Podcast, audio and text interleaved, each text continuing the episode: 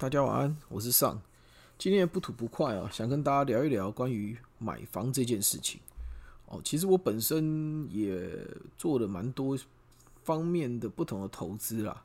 当然，当然金额不是很大啦，但是我也想，因为刚好我有在金融业啊，就是关于不动产业啊、银行业啊、保险业，我都有待过啦，所以我也想说，把这方面的一些经验跟知识跟大家做一个简单的分享。好，因为我觉得。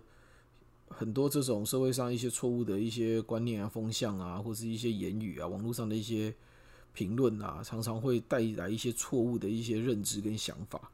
那我觉得，应该说，今天听了这个，今天听了这今天我们的聊天之后，至少您可以多了多了一些资讯，可以去分辨到底哪一些资讯是对的，或是哪一些 know how 是你需要的。好，那我觉得这也是一个不错的一个选择啦。所以我想说，在今天来跟大家聊聊这一部分。我觉得这个今天要讨论这个话题，要先澄清一个观念，就是哈，其实不动产的投资跟基金、股票、债券、保险，甚至跟你去买所谓的美金，就是日币，就是换成外汇啦，这些行为其实都是一样的投资，其实并没有什么不一样，所以不用特别去把。投资不动产这件事，就是特别去放大、检视，或是去污名化这件事情。其实这这个东西，我是不能说错误，但是我不是那么认同。为什么？因为很多人会特别觉得不动产是不一样的投资，是因为他认为要本金要大。他觉得说：“哎呀，股票、基金、保险，我可能只要几千块、几万块钱进场啊，然后房子我一定要投几款啊。”所以这都是不动产，都是有钱人在玩的啊，什么什么之类的。当然，这样子论述也没有什么不对啦。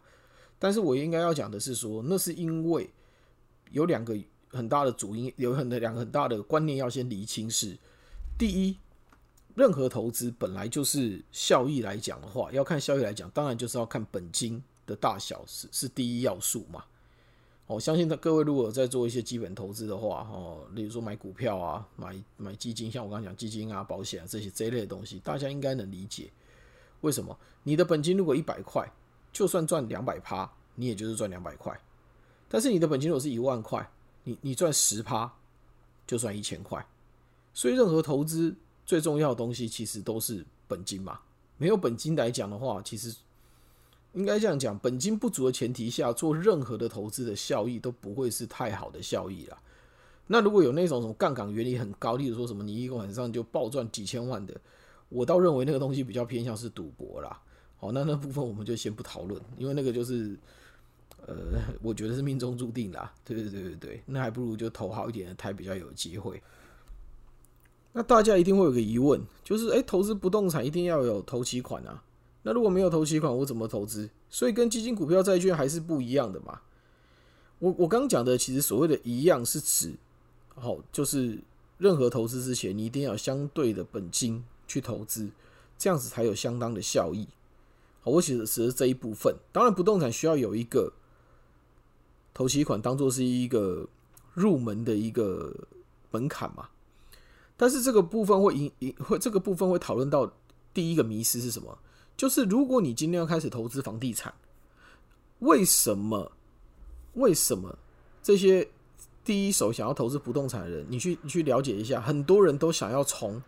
就是高单价的物件开始做投资，哦，例如说像我住北部，可能房价 maybe 就是要一两千万，所以便宜啦，便宜的话要一两千万，所以很多人都认为说，我一定要有个一两百万啊，我才能去做投资啊，什么什么之类的。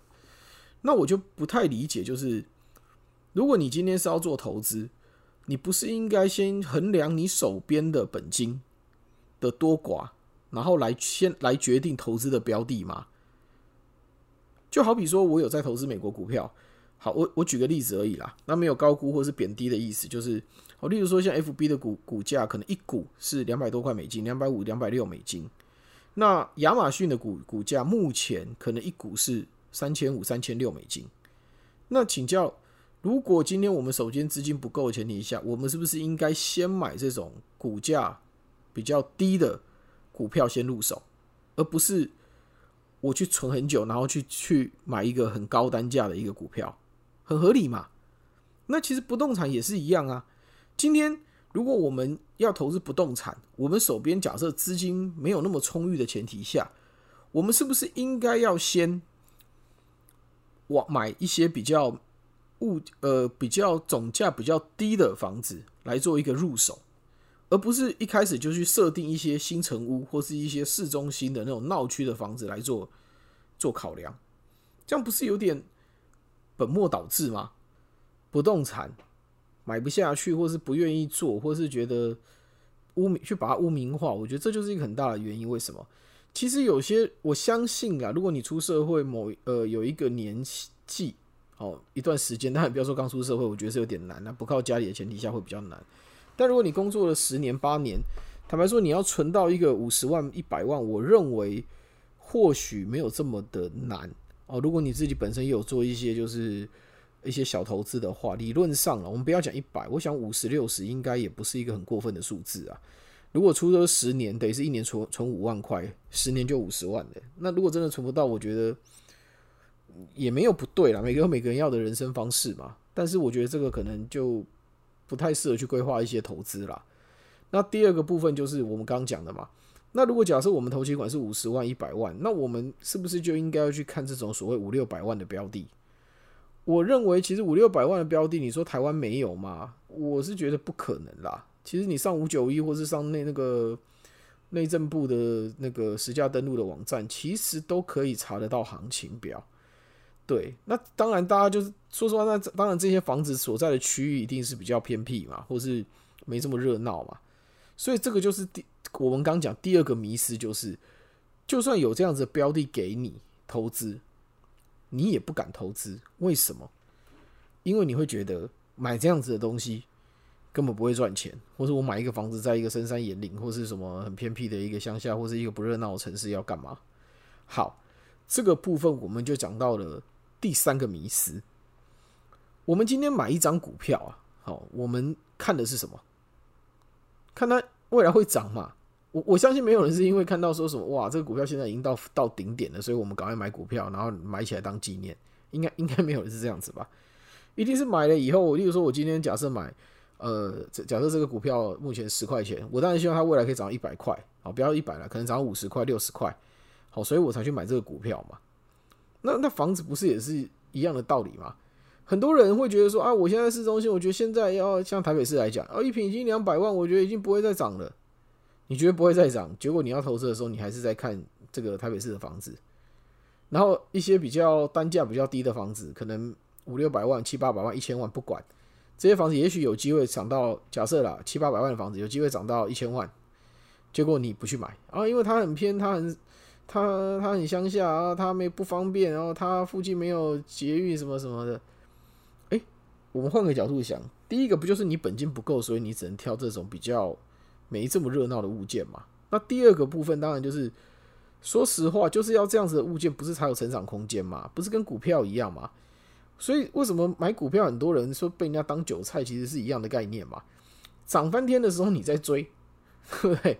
快要封顶了你在追，当然没有人知道顶在哪了，但是就是可能你在往上涨你在追，但是它往下跌的时候你又不敢买，这个不是很矛盾吗？房子一样啊，今天还没有涨起来的时候你不敢买。啊，等它真的要涨起来，区域发展做起来了，然后人口住进去了，哦，shopping mall 开始开了，然后你才要去买，然后买的时候再来嫌贵，这个逻辑不是很奇怪吗？而且然后再来再来再污名化房子这件事情，所以这就是第二个迷思嘛。你今天为什么买？为什么不去？为什么不去买一个符合你的能力需求的的的物件？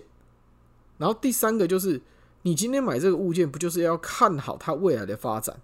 所以这也是不动产比较难的地方，就是你不知道它未来会怎么发展。但是我我自己本身认为啦，如果大家有在买股票，你有些那种小公司你都敢买了，我是觉得不动产再怎么样，股票可能不见就是变壁纸啊。公司的公司负责人跑掉，为什么它就变壁纸嘛？但是房子不会跑掉啊，你就是有一间房子在那边啊。所以我其实不太理解大家为什么敢去买所谓的投机股。而不敢买比较偏僻一点或是旧一点的房子当投资。综合以上，或许大家可以思考看看，从低总价的房屋投资开始，尤其是符合自身能力所及，且投资区域存在未来发展潜力的物件。在未来的 Podcast 也会陆续跟大家分享买房的经验。那如果你有兴趣呢，欢迎订阅我的频道。我是尚，下次见。